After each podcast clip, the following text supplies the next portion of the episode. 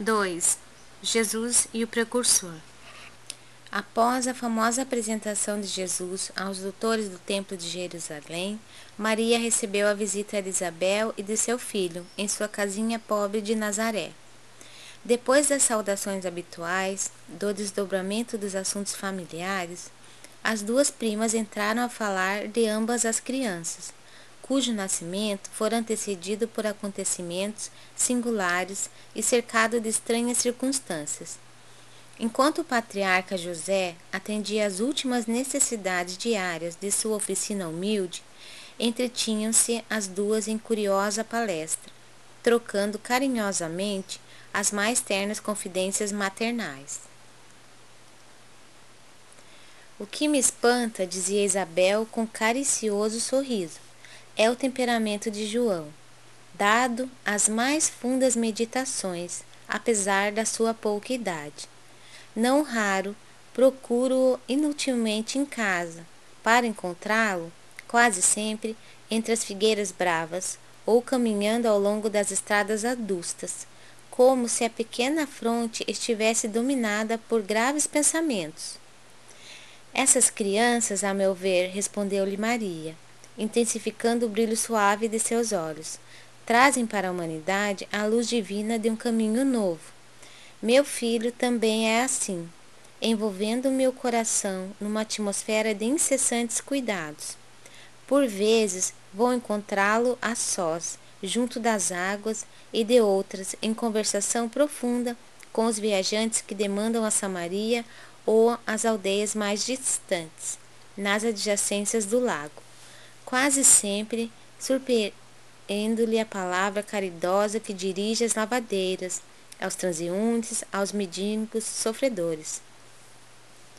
Fala de sua comunhão com Deus com uma eloquência que nunca encontrei nas observações dos nossos doutores e constantemente anda a cismar em relação ao seu destino. Apesar de todos os valores da crença, murmurou Isabel convicta, nós, as mães, temos sempre o espírito abalado por injustificáveis receios. Como se se deixasse empolgar por amorosos temores, Maria continuou.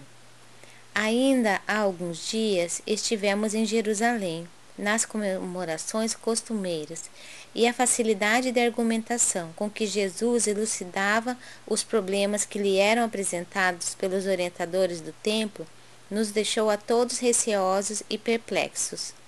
Sua ciência não pode ser deste mundo, vem de Deus, que certamente se manifesta por seus lábios amigos da pureza. Notando-lhe as respostas, Eleazar chamou a José, em particular, e o advertiu de que o menino parece haver nascido para a perdição de muitos poderosos em Israel. Com a prima a lhe escutar atentamente a palavra, Maria prosseguiu, de olhos úmidos, após ligeira pausa. Ciente desse aviso, procurei Eleazar, a fim de interceder por Jesus, junto de suas valiosas relações com, com as autoridades do templo. Pensei na sua infância desprotegida e receio pelo seu futuro. Eleazar prometeu interessar-se pela sua sorte. Todavia, de regresso a Nazaré, experimentei singular multiplicação dos meus temores. Conversei com José mais detidamente acerca do pequeno, preocupada com o seu preparo conveniente para a vida. Entretanto, no dia seguinte que se seguiu às nossas íntimas confabulações, Jesus se aproximou de mim pela manhã e me interpelou. Mãe, que queres tu de mim? Acaso não tenho testemunhado a minha comunhão com o Pai que está no céu? Altamente surpreendida com a sua pergunta, respondi-lhe hesitante. Tenho cuidado por ti, meu filho. Reconheço que necessitas de um preparo melhor para a vida mas, como se estivesse em pleno conhecimento do que se passava em meu íntimo, ponderou ele: Mãe, toda a preparação útil e generosa no mundo é preciosa. Entretanto, eu já estou com Deus. Meu Pai, porém, deseja de nós toda a exemplificação que seja boa, e eu escolherei desse modo a escola melhor. No mesmo dia, embora soubesse das belas promessas que os doutores do templo fizeram na sua presença a seu respeito, Jesus aproximou-se de José e lhe pediu, com humildade, o admitisse em seus trabalhos. Desde então, como se nos quisesse ensinar que a melhor escola para Deus é a do lar e a do esforço próprio, concluiu a palavra materna com singeleza. Ele aperfeiçoou as madeiras da oficina, empunha o martelo e a enxó enchendo a casa de ânimo com a sua doce alegria. Isabel lhe escutava atenta a narrativa e, depois de outras pequenas considerações materiais, ambas observaram que as primeiras sombras da noite desciam na paisagem, acinzentando o céu sem nuvens. A carpintaria já estava fechada e José buscava a serenidade do interior doméstico para o repouso. As duas mães se entreolharam, inquietas, e perguntavam a si próprias aonde teriam ido as duas crianças. Nazaré, com a sua paisagem das mais belas de toda a Galiléia, é talvez o mais formoso recanto da Palestina.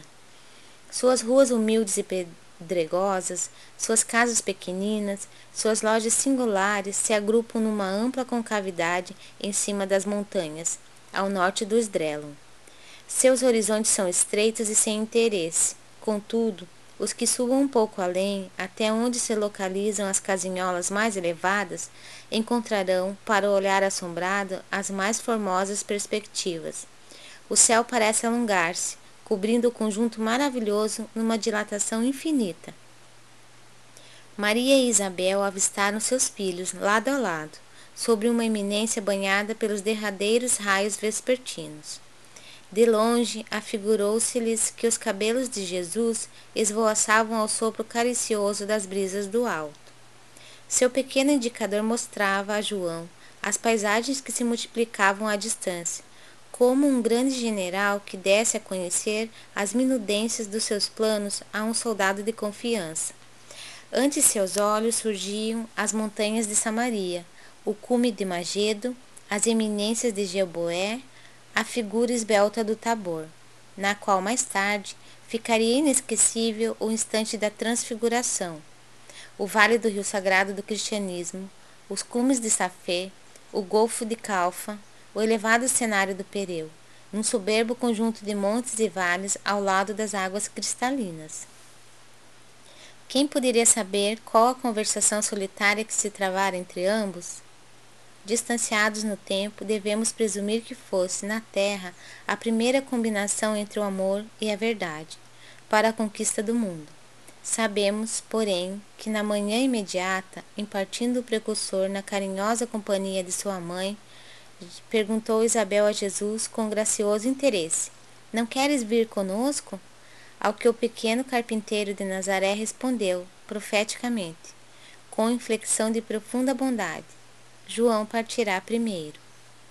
Transcorridos alguns anos, vamos encontrar o Batista na sua gloriosa tarefa de preparação do caminho à verdade, precedendo o trabalho divino do amor que o mundo conheceria em Jesus Cristo. João, de fato, partiu primeiro, a fim de executar as operações iniciais para a grandiosa conquista vestido de peles e alimentando-se de mel selvagem, esclarecendo com energia e deixando-se degolar em testemunho à verdade.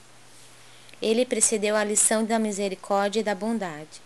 O mestre dos mestres quis colocar a figura franca e áspera do seu profeta no limiar de seus gloriosos ensinos, e, por isso, encontramos em João Batista um dos mais belos de todos os símbolos imortais do cristianismo Salomé representa a futilidade do mundo, Herodes e sua mulher, o convencionalismo político e o interesse particular. João era a verdade, e a verdade, na sua tarefa de aperfeiçoamento, dilacera e magoa, deixando-se levar aos sacrifícios extremos. Como a dor que precede as poderosas manifestações da luz no íntimo dos corações, ela recebe o bloco de mármore bruto, e lhe trabalha as asperezas para que a obra do amor surja em sua pureza divina. João Batista foi a voz clamante do deserto, operário da primeira hora. É ele o símbolo rude da verdade que arranca as mais fortes raízes do mundo para que o reino de Deus prevaleça nos corações. exprimindo a austera disciplina que antecede a espontaneidade do amor, a luta para que se desfaçam as sombras do caminho. João é o primeiro sinal do cristão ativo, em guerra com as próprias imperfeições do seu mundo interior, a fim de estabelecer em si mesmo o santuário de sua realização com o Cristo. Foi por essa razão que dele disse Jesus: Dos nascidos de mulher, João Batista é o maior de todos.